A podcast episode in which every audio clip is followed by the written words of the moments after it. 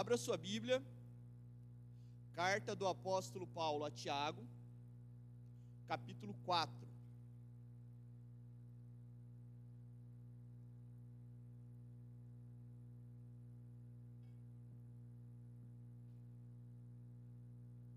Carta do apóstolo Paulo a Tiago, irmão de Jesus, capítulo 4, a partir do verso 1. Eu peço que você mantenha aberto.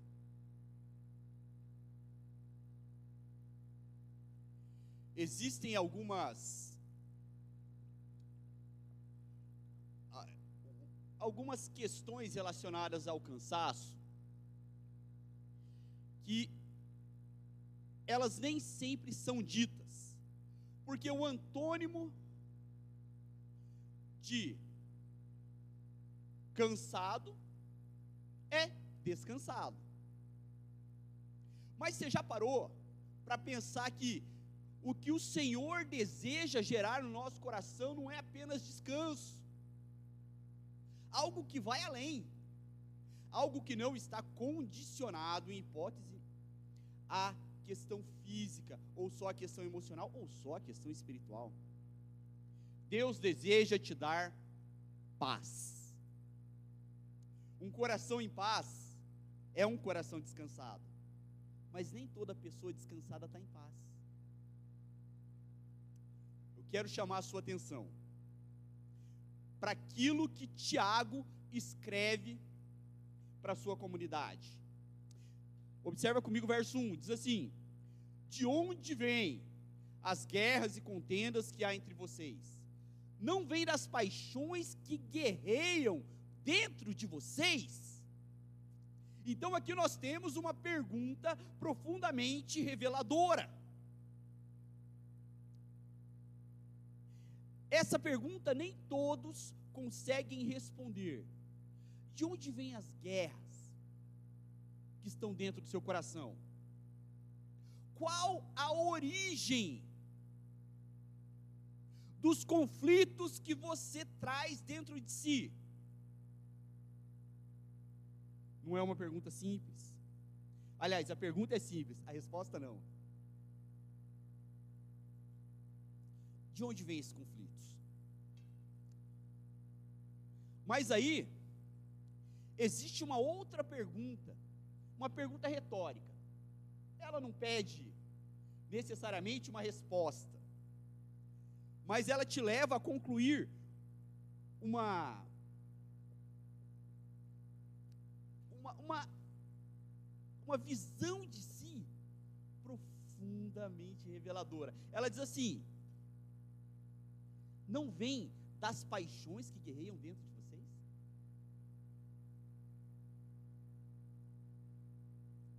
Ou seja, as nossas guerras vêm dos nossos próprios desejos internos, da própria ânsia de muitas vezes gerar no nosso coração ídolos e deuses que não representam a vontade e o Deus verdadeiro. É como se Deus te orientasse para uma determinada direção e o seu coração dissesse: Não, eu quero ir para outra. E o seu coração se empenhasse para aquilo. Mas olha o verso 2: diz assim: Vocês cobiçam coisas e não as têm, matam e invejam, mas não conseguem obter o que desejam. Vocês vivem a lutar e fazer guerras, não têm porque não pedem. Se a gente tem uma pergunta profundamente reveladora no verso 1, e depois uma pergunta que pede maturidade, aqui a gente tem uma afirmação impactante. Muito do que você busca, do que eu busco, do que nós buscamos, do que nós desejamos, nós não receberemos da parte de Deus. E não parece uma coisa que se deveria falar num púlpito, mas é aquilo que a palavra de Deus nos diz. para conseguir aquilo que a nossa geração tem cobiçado tanto, que é acesso a bens de consumo, que é uma vida despreocupada, como se isso fosse possível. Uma vida despreocupada. Um dia perguntaram para o Bill Gates, assim, quando ele era o número um da Forbes, o homem mais rico do mundo, quanto é necessário em dinheiro para que um homem viva completamente despreocupado. Ele falou assim: sempre um pouco mais do que aquilo que ele tem. Porque o nosso coração vai fabricando ídolos, já dizia João Calvino. Nosso coração é uma fábrica de ídolos. Nós vamos o tempo todo desejando e querendo. O problema é se isso está ou não alinhado com a vontade de Deus. E se no primeiro versículo o texto fala das paixões internas do coração, aqui está falando, é, se o primeiro versículo fala das guerras internas, aqui está falando das guerras externas. Das pessoas que, o texto diz, matam e invejam. Das pessoas que são agressivas, porque tem frustração no coração, por desejarem aquilo que Deus não deseja, por não alcançarem um sucesso nos castelos de sonhos que idealizou para si e por viverem então de maneira frustrada. Há muitas pessoas que traem princípios para obter aquilo que tem. Você conhece alguém que pisa nos outros ou que humilha os demais para conseguir aquilo que quer? Que maltrata as pessoas? Que nunca está errado? Que simplesmente se acha o dono ou a dona da razão? Pessoas que não baixam a guarda, e que machucam os outros por causa daquilo que idealizou no coração, por causa daquilo que está fomentando dentro da alma. Mas surge nesse texto uma ponta de esperança. O texto diz: não tem porque não pedem.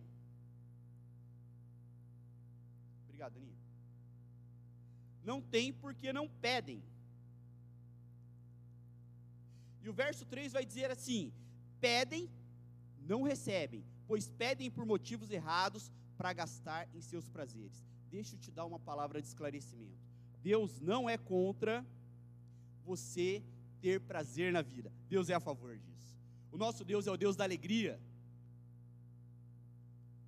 O nosso Deus é um Deus que se deleita, se regozija, é uma palavra para alegria muito forte, se regozija quando um filho, quando uma filha está alegre, está com o coração borbulhante, está extasiante por conta da vida que está levando com Deus, por conta da vida que está levando no trabalho, por conta da forma como a família está sendo transformada.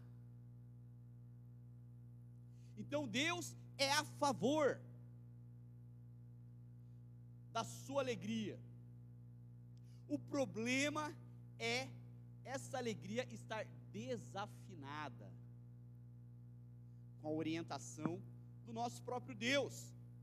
Porque muita gente ora, mas ora pedindo coisas que não têm a ver com a glória de Deus. E entenda uma coisa: as Escrituras dizem: quer comais, quer bebais, façais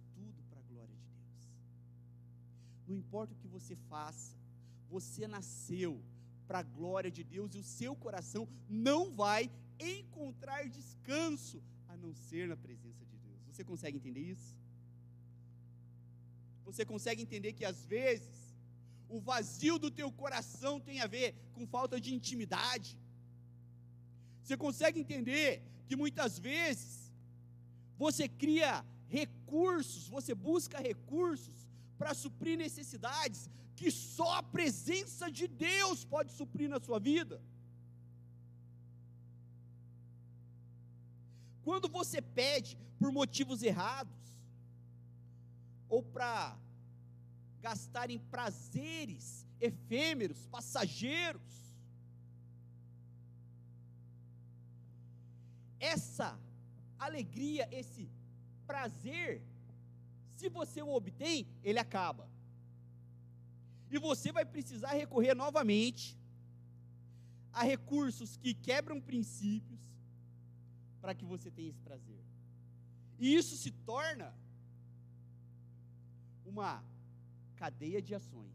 E você sempre vai ter que recorrer a coisas que não trazem para o seu coração alegria eterna, mas apenas satisfação e prazer passageiro.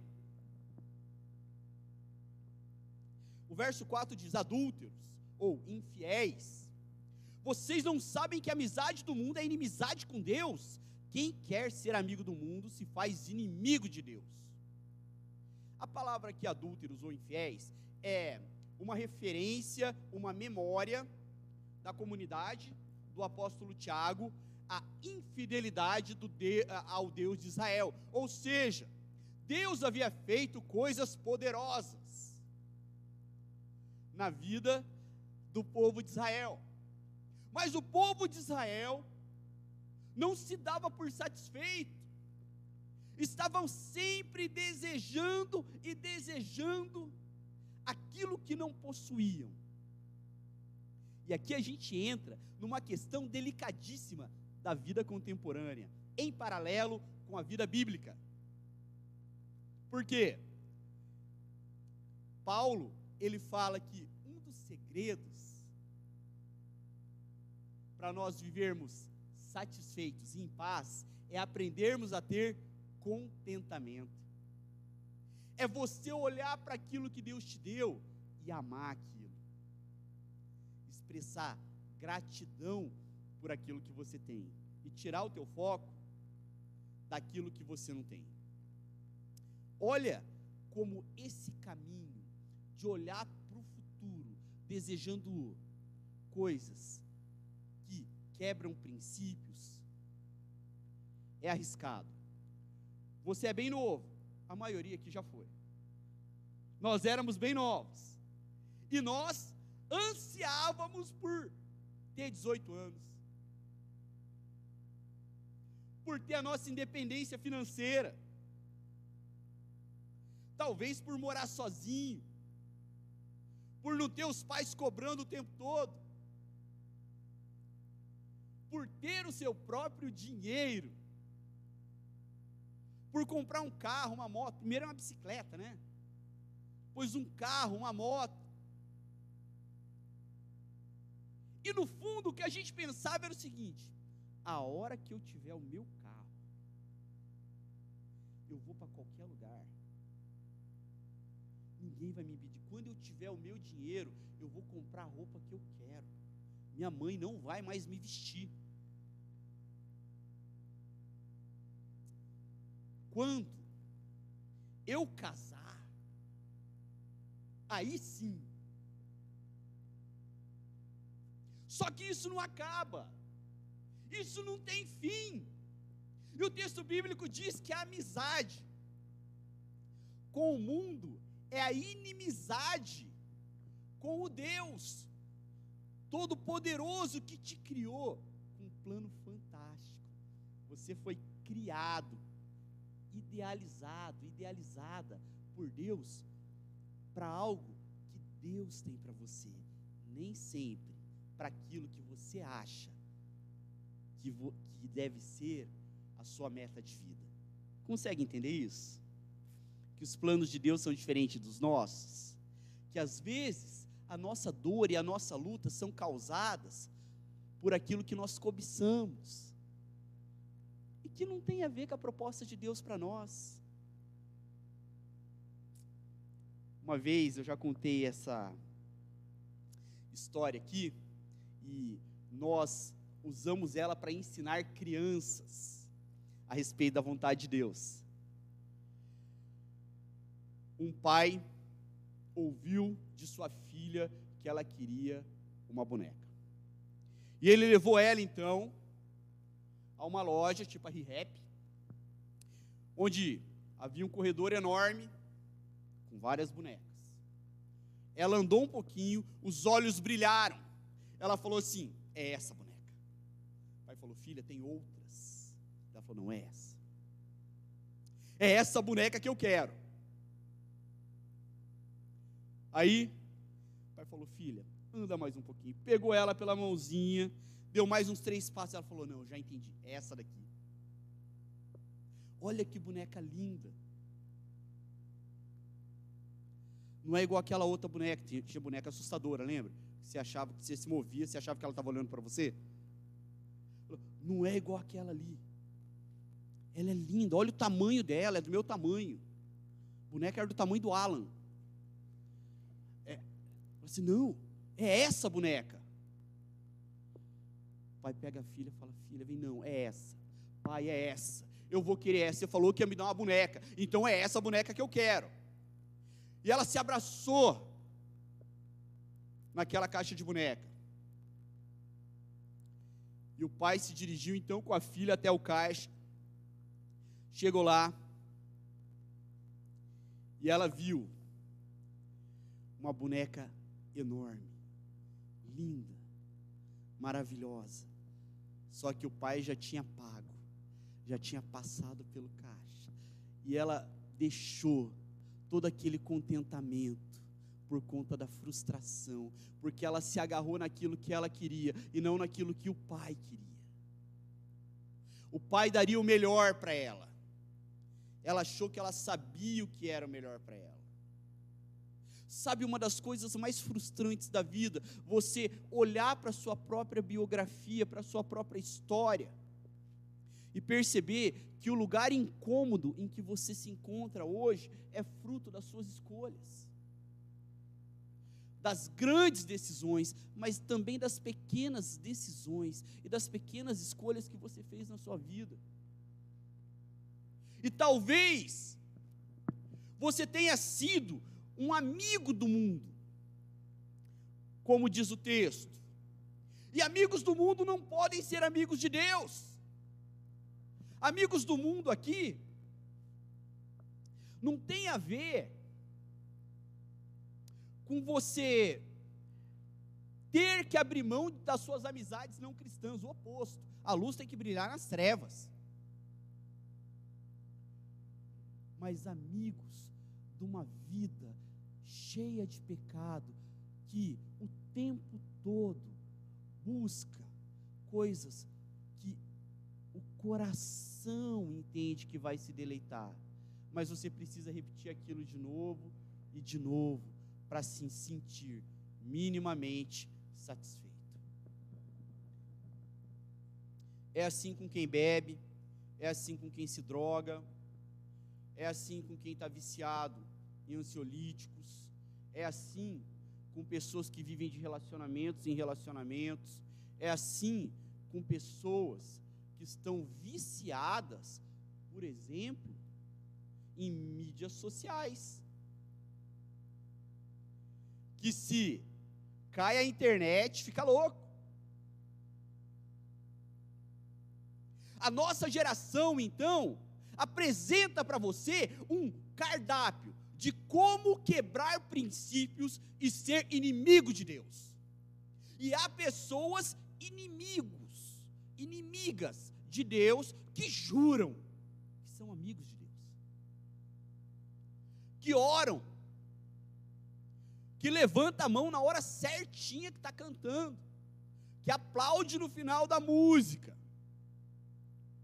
que de vez em quando até leem as escrituras, mas estão vivendo uma vida vazia, estão vivendo uma vida sem significado, estão vivendo uma vida que internamente clama por vivacidade, clama por uma alegria que seja genuína, onde não tenha que recorrer a outros recursos para se sentir minimamente feliz.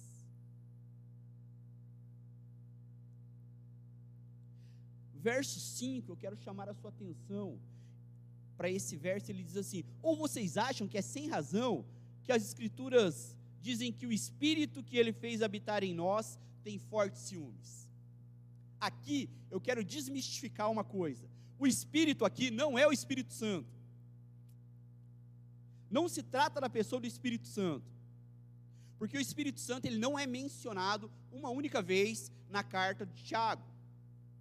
Mas é o espírito da pessoa que já foi tocada por Deus, que já foi impactada por Deus, que teve algo no coração dela que falou assim: Isso não é coisa humana. Isso é Deus agindo na minha vida. Isso é Deus trazendo algo que eu jamais poderia produzir. E essa pessoa que já foi tocada por Deus, se vê então vivendo tudo aquilo que foi lido até aqui.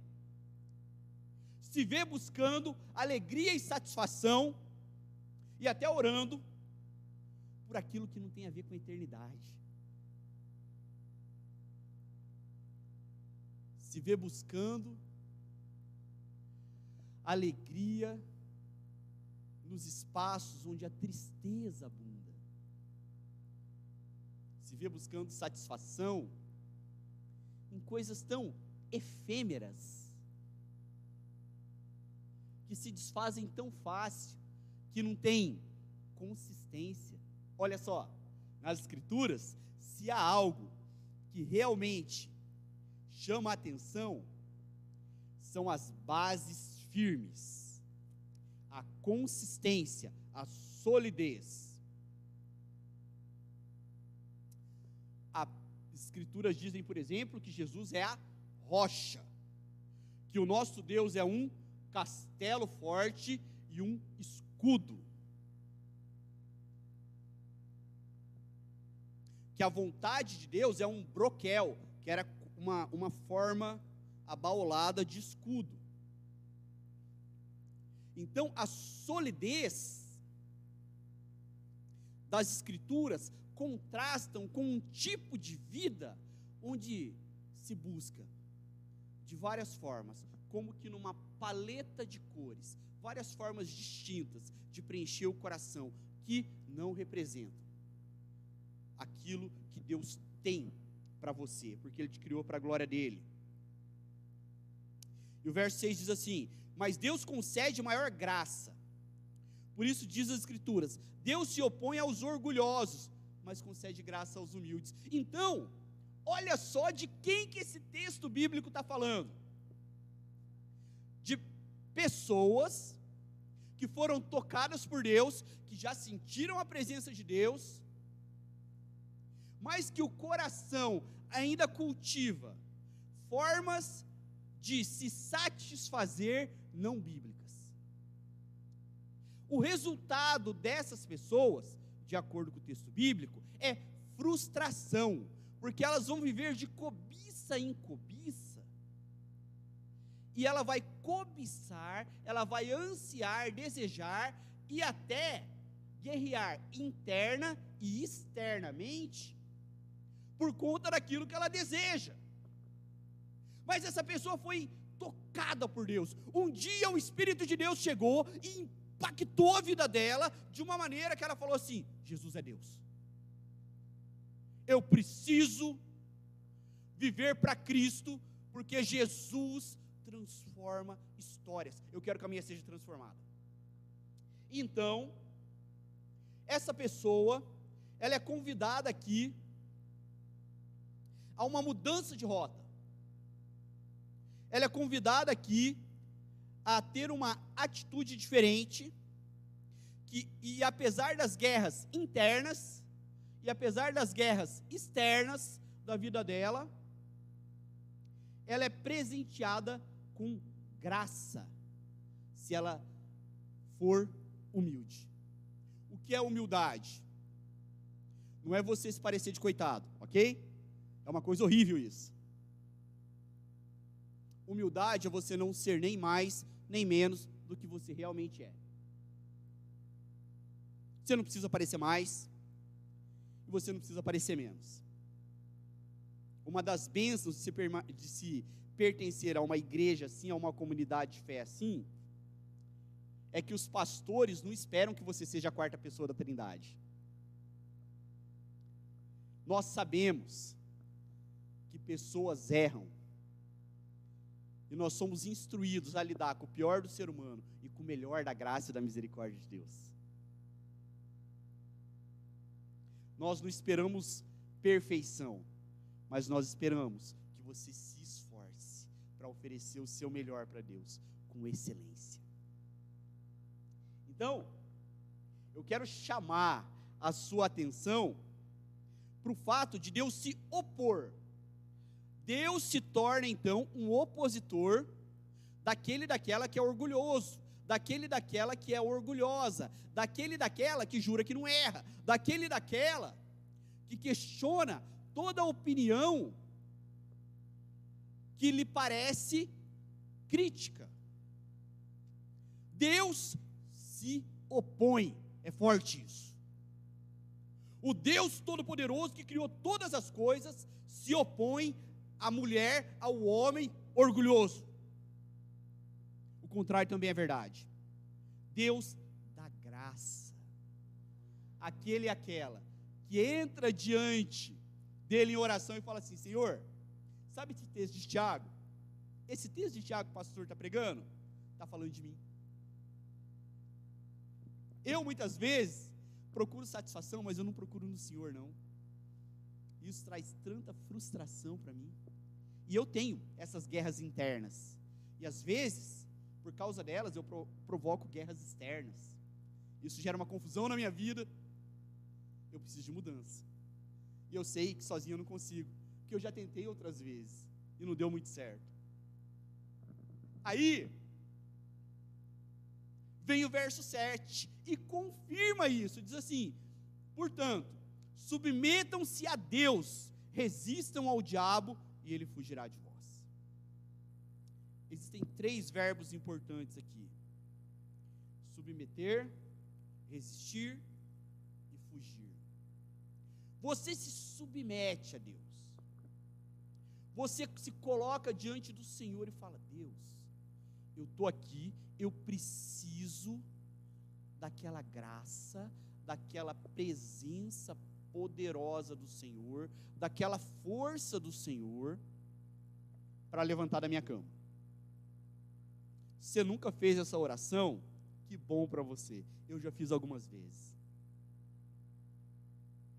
Para levantar da minha cama, para ir trabalhar, para conseguir fazer as coisas que eu tenho que conseguir, que eu preciso fazer hoje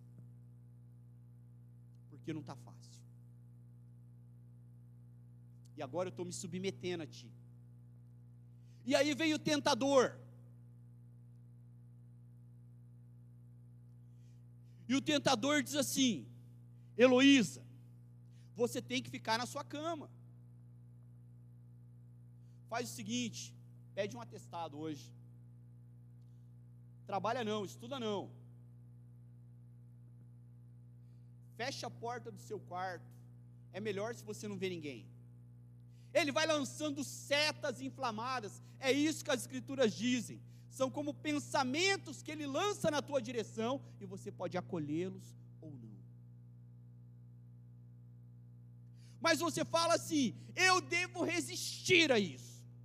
Eu não posso ceder, eu não posso me inclinar a isso, porque eu sei que o meu Deus é um Deus que me fortalece que, que o tentador faz então? Ele foge de você. Ele entende que a sua mente é uma mente blindada pelo Espírito Santo de Deus. E ele vai fugir de você. Você se submeteu, você resistiu, o inimigo foge. Verso 8: Aproximem-se de Deus, e ele se aproximará de vocês pecadores, limpem as mãos, e vocês que têm mente dividida, fragmentada, purifiquem o coração. Você só entende esse texto se eu te explicar o contexto. Esse texto lembra homens e mulheres que são pecadores, mas que Deus deseja ser um Deus próximo, íntimo, com uma relação profunda de amizade e de filiação. E esse texto fala a respeito de ritos de purificação que aconteciam no Antigo Testamento. Limpar as mãos significa purificar as nossas atitudes. Purificar o coração significa limpar as nossas intenções. Então, intenções e ações. Porque não adianta você ter uma fazer uma coisa boa com uma intenção ruim. A Bíblia diz que Deus sonda as intenções do coração. Deus sabe o que está lá dentro. A gente não consegue dar o cambiocó em Deus. E o desejo de Deus estar próximo de você, de se fazer presente na sua vida, conduzir as suas ações, de auxiliar nas suas decisões. Deus não vai tomar decisão por você. Deus faz aquilo que é impossível. Aquilo que te é possível, você faz, ok? É assim. Deus não vai fazer por você. O convite, então, é para proximidade, para purificação, para uma mente integralizada, não dividida. Na nossa terapia comunitária que a nossa igreja oferece, nós tínhamos uma amiga nossa de terapia que era esquizofrênica. Vivia medicada, fazia terapia com a gente. E eu estou falando isso porque a palavra esquizo significa dividido. Então, as, as pessoas que convivem conosco são pessoas muito fragmentadas, às vezes nós somos. Porque o que te forma? O que constitui a pessoa que você é? É um mosaico de contribuições. São várias peças que foram, de alguma forma, te influenciando e que o produto final foi você. Produto, talvez não o produto final, porque nós estamos em construção, mas o produto somos nós. Quando algo que se faz não fica bom, o que você faz? Eu vou te falar o que Deus faz. Jeremias 18 diz que nós somos o barro, ele é o oleiro. Quando um vaso não fica bom, ele amassa. E ele faz de novo. Talvez nessa manhã Deus faça de novo. E Deus restaure tudo O verso 9 diz: Entristeçam-se, lamentem, chorem, troquem o riso por lamento e alegria por tristeza. Por quê? Era um povo sorrindo, mas internamente estava quebrado. Precisava se arrepender. Esse texto, então, é um convite para arrependimento genuíno diante de Deus, para submissão da vida diante de Deus, para um olhar para a própria existência e dizer: Senhor, eu não dei bom. Não foi bacana aonde eu cheguei e a forma como eu estou. Eu preciso que o Senhor ressignifique a minha história. Eu não quero continuar vivendo assim. Sim, a minha mente está dividida. Sim, as minhas ações nem sempre representam uma intenção que tem a ver com a sua proposta. Eu preciso muito da sua intervenção, porque tudo isso gera no meu coração uma ebulição que eu não consigo dar conta. E eu preciso de paz. E por isso eu te convido a olhar o verso 10. Humilhem-se diante do Senhor, que é o que a gente acabou de falar. E ele os exaltará. Hoje, eu quero te convidar a tomar decisão de olhar para o seu coração e falar: Senhor, sem enrolação, o que tem aqui é isso. É esse o meu estado, é essa a minha condição, e tudo que eu preciso é que o Senhor mude a minha história. Faz de novo, porque realmente, da forma que está, eu me sinto sufocado.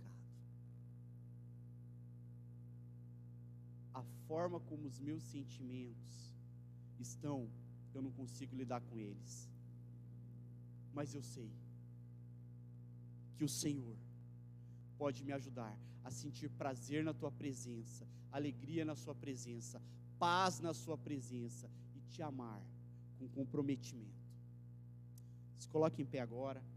Eu quero orar com você. Abner.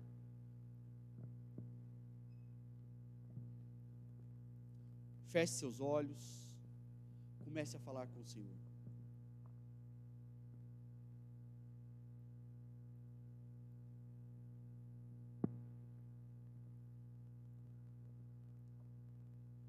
sem dúvidas, existe algo no coração de Deus para você nessa manhã. Existe algo no coração de Deus para o seu coração nessa manhã. Deus não te trouxe aqui à toa, Ele trouxe aqui para falar para você que a sua vida pode ser diferente. Ele te trouxe aqui para te lembrar que tudo pode mudar que você não precisa viver refém das escolhas que você fez e das consequências que elas trouxeram, porque para os erros existe perdão. Para a tristeza da vida existe alegria que vem do Senhor. E talvez o seu coração nessa manhã seja um coração que você reconhece Muitas vezes eu sou orgulhoso, orgulhosa. Eu tenho dificuldades quando me dizem que eu estou errado. Isso gera conflitos para minha família, gera conflitos no meu trabalho. Eu não consigo deixar de viver uma vida em luta, em guerra. Mas às vezes eu guerreio pelas motivações erradas e eu busco tanta coisa que eu não consigo. E isso me faz tão mal. Esse é o momento de você apresentar isso diante do Senhor e falar: Pai, muda a minha história, muda meu coração, restaura a minha vida, traz clareza, porque tem coisas que eu não consigo ver. gera em mim. Fala isso para o Senhor, gera em mim o que ninguém pode gerar além de ti. Traz para o meu coração o que ninguém pode trazer além de ti. Liberta, me liberta de mim mesmo e me enche com a tua presença santa. Vai orando, vai falando com o Senhor.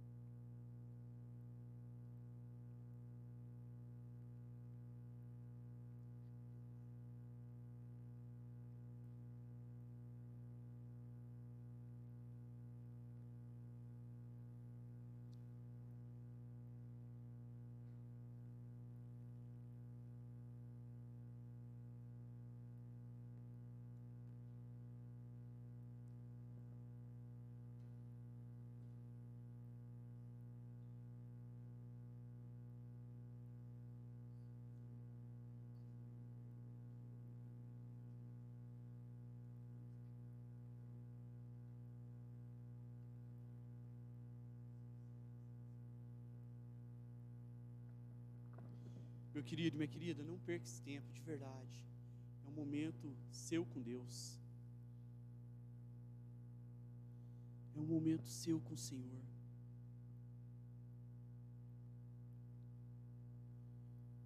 Talvez você precise se sentar. Talvez você precise se ajoelhar. Mas certamente você precisa reconhecer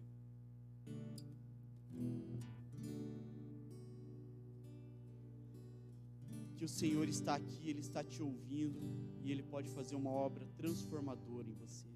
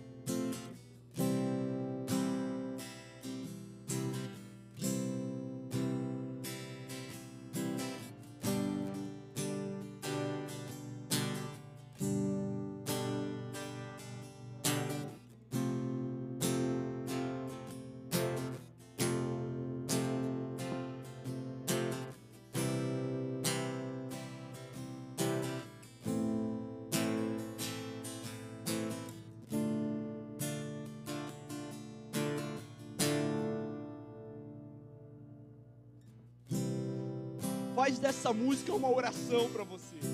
Fala isso para o Senhor.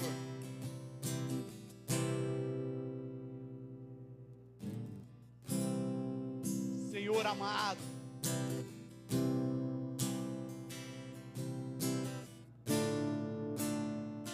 como um vaso na mão do oleiro,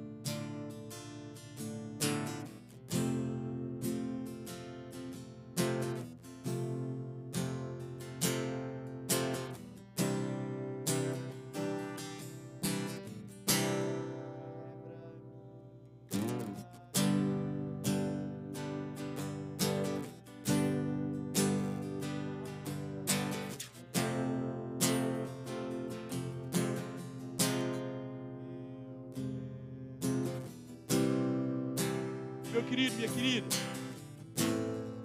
essa música está projetada.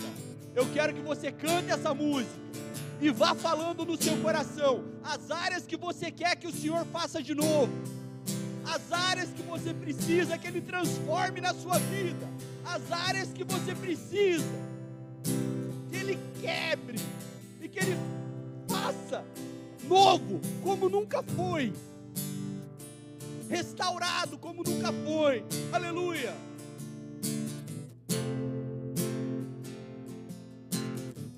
Canta com fé. Faz dessa música a sua oração e a sua declaração de fé.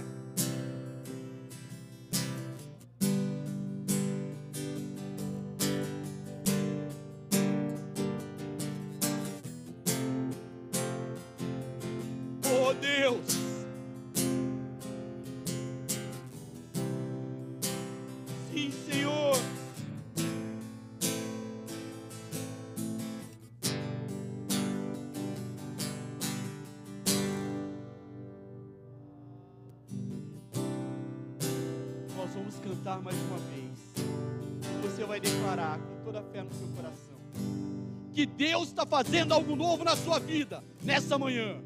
Que Deus te trouxe aqui para transformar a sua história.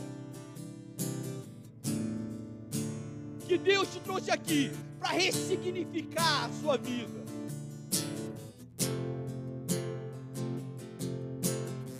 Essa música é sua declaração de fé nessa manhã.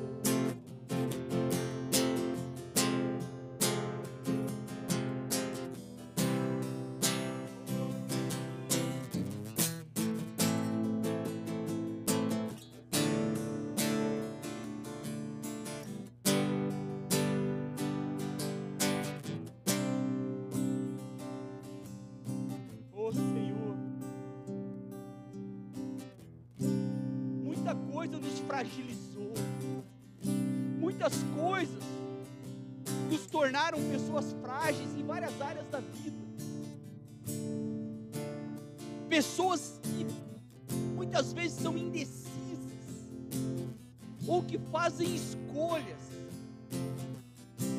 que trazem consequências danosas. Muitos de nós estão sofrendo internamente e externamente, e nós aprendemos a gostar de coisas que o Senhor não gosta. Mas essa é uma manhã de libertação, essa é uma manhã de transformação, essa é uma manhã em que o Senhor coloca as mãos sobre o teu povo e inicia uma nova história. Uma história não mais vivida com base no nosso coração, mas com base na tua palavra, pela direção do teu espírito e para a glória do teu nome. Aleluia. Queridão, queridona, levanta suas mãos. Eu vou dar a bênção do Senhor. E eu peço que você não saia. Nós vamos cantar mais uma vez e a Rafaela tem um recado para nós. Tá bom? Que o amor de Deus o Pai, a graça maravilhosa do Senhor Jesus, a comunhão, presença e a unção do Espírito Santo de Deus esteja conosco hoje para todos sempre. Amém.